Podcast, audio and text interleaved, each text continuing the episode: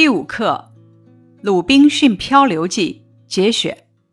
本课的创作背景：自十五到十六世纪新航路开辟以来，西方人热衷于去海外冒险，航海成为一种时尚。时代风尚和追求自我解放的天性，使英国作家丹尼尔·迪福对这类航海冒险故事情有独钟。在收集大量真实材料的基础上，于一七一九年出版了这部不朽名作《鲁滨逊漂流记》。小说的构思来自亚历山大·塞尔科克的亲身经历。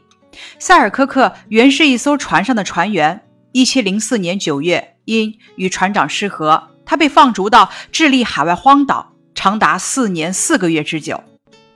一七零九年二月。他被伍斯罗克斯船长所救。笛福受到这一事件的启发，创作了《鲁滨逊漂流记》。他在这部作品中丰富了故事情节，突出了鲁滨逊克服困难、制造工具的强烈的求生欲望和抵抗孤独的坚韧性格，深化了作品内涵，使一段只能引起一时轰动的海员的历险活动，变成了一部意义深刻的文学名著。因为塞尔科克在荒岛上并没有值得颂扬的英雄事迹，但是笛福塑造的鲁滨逊在当时的人们心中是一个英雄人物，成为第一个理想化的新兴资产者形象。《鲁滨逊漂流记》，鲁滨逊是小说的主人公，漂流点明了鲁滨逊的生活境遇，记是记载描写事物的文字。多用于书名或者片名。这篇小说紧紧围绕“漂流”二字，描写了鲁滨逊孤身一人流落到一个荒无人烟的小岛上，为了战胜死亡而进行的顽强抗争。课文以此为题，浓缩了故事的内容，简洁通俗，突出了故事的传奇色彩。这篇小说的作者是丹尼尔·迪福，英国小说家，早年经商。到过欧洲大陆各国，以写政论和讽刺诗著称，反对封建专制，主张发展资本主义工商业。晚年发表海上冒险小说、流浪汉体小说和历史小说，代表作有长篇小说《鲁滨逊漂流记》，其他小说有《辛格顿船长》、《摩尔·弗兰德斯》、《大义年日记》等。其文学成就，他是18世纪英国现实主义小说的奠基人。本课的人文素养是不屈不挠、积极乐观。本课的语文要素：第一点，借助作品梗概了解名著的主要内容；第二点，感受情节，体会人物形象，做出简单的评价。本课人文素养：不屈不挠、积极乐观。斯汤达说：“一个人只要强烈的坚持不懈的追求，他就能达到目的。”是的，阳光总在风雨后。面对恶劣环境的挑战，鲁滨逊没有绝望和妥协，而是勇敢地面对现实，用顽强的毅力和勤劳的双手同困难做斗争，创造了不朽的传奇。他的经历告诉我们：面对挫折与挑战，不要轻言放弃，只有扬起奋进的风帆。不屈不挠，积极乐观，才能铸就辉煌的人生。本课的学习目标如下：第一点，会写十五个字，会写“流落”“凄凉”等词语；第二点，能够借助作品的梗概了解名著的主要内容，这是需要咱们重点掌握的部分；第三点，能就印象深刻的情节交流感受，能够抓住鲁滨逊的心理变化。体会人物形象，对鲁滨逊做出简单的评价，这也是重点部分。第四点，通过对照梗概和选文，产生阅读原著的兴趣。接下来是关于本课多音字的总结：畜组词蓄养、畜牧；畜组词畜生、家畜。例句。他蓄养了上千头家畜，是我们村的养殖大户。处组词住处、办事处；处组词处分、处决。圈组词猪圈、圈养；圈组词圈起来；圈组词：圈套、圈阅。例句：爷爷为了把猪圈起来，圈出一块地，盖上了猪圈。仆组词：中仆、仆人、风尘仆仆。仆组词：前仆后继。例句：无数中华儿女风尘仆仆地从祖国的四面八方赶来，前仆后继地奔赴抗日第一线。本课需要掌握的词语如下：恐惧、凄凉。寂寞、宴会、倒霉、书籍、缺乏、控制、侵袭、倾覆、流落、防御、忧伤、处境。理智、心平气和、抛弃、重见天日、宽慰、深重、困境、焉知非福、聊天、栅栏、贷款、剔除。击毙。本课近义词总结如下：凄凉近义词凄惨，凄凉和凄惨都有悲哀、痛苦的意思，这二者的语义侧重点、语义轻重、适用对象和语法功能还是有区别的。凄凉侧重于指因为荒凉、落寞而悲哀难过，多用于日子。心境、生活遭遇、精神面貌等，而“凄惨”这个词语侧重于指悲惨痛苦，多用于叫声、曲调、结局、不幸遭遇等，语义呢叫凄凉重。凄凉一般不重叠使用，凄惨可以重叠成 A A B B 式的词语使用。例句一：远行的游子置身于异国他乡，每逢佳节，一种。凄凉之感油然而生。二，小说中主人公的命运十分凄惨，读起来令人潸然泪下。畏惧近义词恐惧，安慰近义词宽慰，简陋近义词粗陋，荒无人烟近义词人迹罕至，野蛮近义词。蛮横，心平气和近义词平心静气。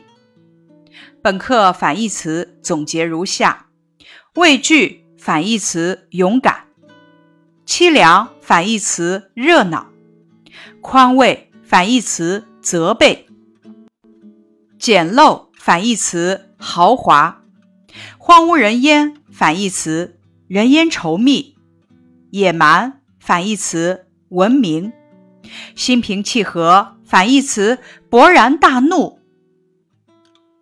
本课词语搭配如下：一丝安慰，简陋的帐篷，寂寞的生活，不安的心情，野蛮的宴会，沮丧的心情，令人忧伤的生活场景。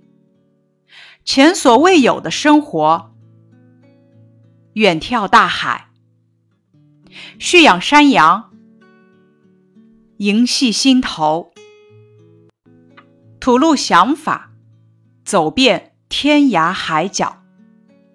本课词语积累如下：表示荒凉的词语有荒无人烟、不毛之地、穷山恶水、寸草不生。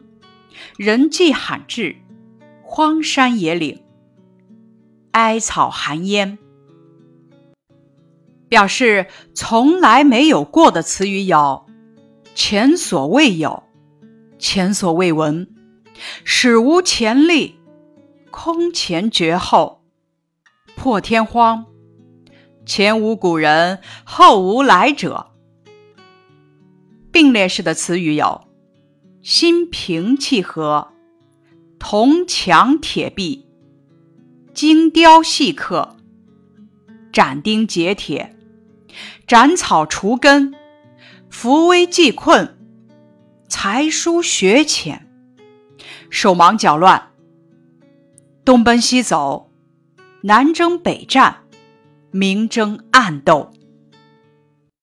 本课词语解释如下：梗概指大略的内容。例句：妈妈简单的给我介绍了一下这部书的梗概。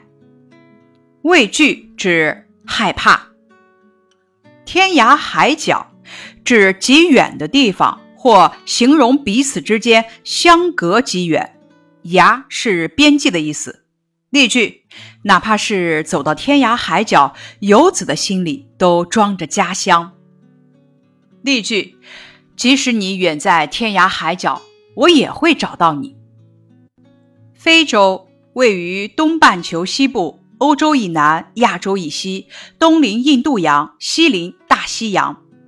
受损指被损坏，遭受损失。凄凉意思是孤寂。冷落、凄凉近义词是凄惨，这两者使用范围不同。凄惨多形容人的生活境遇、声音等，而凄凉多形容环境或者景物。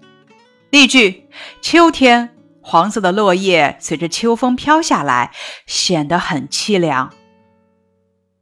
安慰，因精神上得到满足而内心安适。简陋指简单而笔陋不完备。例句：这个小屋虽然简陋，但很整洁。救援指拯救、援助。例句：警笛响起，消防员纷纷加入救援工作中。野蛮指不文明、蛮横残暴。例句。这种野蛮的行为引来大家的一致谴责。对付指击败或者挡开。除了在本文中的意思，对付还表示将就凑合。比如，这双旧鞋还能对付着穿一年。例句：在原始社会，人们只能用棍棒和石块对付猛兽。倒霉在文章指运气不佳。停泊。指船只停靠、停留。叛乱、叛变、作乱，多指武装叛变。在本文指的是船长被水手们绑架。绑架指用暴力把人劫走。前所未有指历史上从来没有过。例句：这次水灾给当地百姓带来了前所未有的损失。估算。指大致推算，荒无人烟，形容地方偏僻荒凉，见不到人家。人烟指住户居民，因有炊烟的地方就有人居住。例句：昔日荒无人烟的大沙漠，如今变成了繁华的石油城。秋分，二十四节气之一，时间一般为每年的九月二十三日前后。包裹指。包扎成件的包，罗盘是测定方向的仪器，由有方位刻度的圆盘和装在中间的指南针构成。日晷是一种利用太阳投射的影子来测定时刻的装置。不时之需，意思是说不定什么时候会出现的需要。仆役指仆人。稀罕是认为稀奇而喜爱。例句：这么好吃的橘子，它竟然不稀罕。铲子指搓取或清除东西的用具，像簸箕或者像平板，带长把，多用铁制。鹤嘴锄一种常见工具，因为头部像鹤嘴而得名。铁锨。是铲东西的一种工具，有板状的头，用钢铁制成，一端安有长的木把。栅栏用竹、木、铁条等做成的阻拦物。尖桩指尖头的木头桩子，圆桩指圆头的木头桩子。铁撬棒有一头是扁形的，用于撬动沉重物体的长铁棍子。介意是在意的意思，把不愉快的事存留于心中。转悠指漫步闲逛。营系指牵挂。理智辨别是非、利害关系以及控制自己行为的能力。沮丧指灰心失望。心平气和指心情平静、态度温和，指不急躁、不生气。例句：弟弟犯了错，妈妈没有批评他，而是心平气和地跟他讲道理。簿记指符合会计规程的账簿。抛弃指扔掉、不要。重见天日比喻脱离黑暗，重见光明。例句：考古发掘使许多文物重见天日。与世隔绝指与社会上的人们隔离，断绝来往，形容隐居或者人迹罕至的极偏僻的地方。荒芜指田地因无人管理而长满野草。奄奄待毙。形容已临近死亡，奄奄形容气息微弱，毙意思是死。防御指防守、抵御、抵抗，指用力量制止对方的进攻。倾覆指颠覆，物体倒下。焉知非福，比喻一时虽然受到损失，反而因此得到好处，也指。坏事在一定条件下可变为好事，常与塞翁失马连用。远眺指站在高处往远处望。远眺的近义词有瞭望、遥望。远眺、瞭望和遥望这三个词语都有远望的意思。远眺指的是站在高处向远方张望，瞭望也有登高远望的意思。但是还特指从高处或者远处监视敌情。遥望的意思是往远处望。踪影指踪迹、形影，指寻找的对象，多用于否定式。本课中描写心理的词语有畏惧、不安、担心、忧郁、寂寞、苦闷、恐惧万分。类似的词语还有惴惴不安、惊恐万状、战战兢兢、毛骨悚然、大惊失色等。最后是拓展部分，《鲁滨逊漂流记》经典语录：世间万物只因有用处才是最宝贵的。任何东西积攒多了，就应送给别人。我们能够享用的，至多不过是我们能够使用的部分，多了。也没有用。我已学会多看看自己生活中的光明面，少看看生活中的黑暗面；多想想自己得到的享受，少想想所缺乏的东西。这种态度使我内心感到由衷安慰，实难言表。在不同的环境下，人的感情又怎样变幻无常啊？我们今天所爱的。往往是我们明天所恨的，我们今天所追求的，往往是我们明天所逃避的；我们今天所希冀的，往往是我们明天所害怕的，甚至会吓得胆战心惊。人在恐惧中所做出的决定是多么荒唐可笑啊！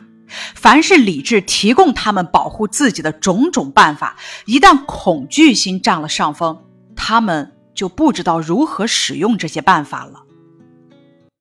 以上是第五课《鲁滨逊漂流记》节选的预习部分，感谢你的收听。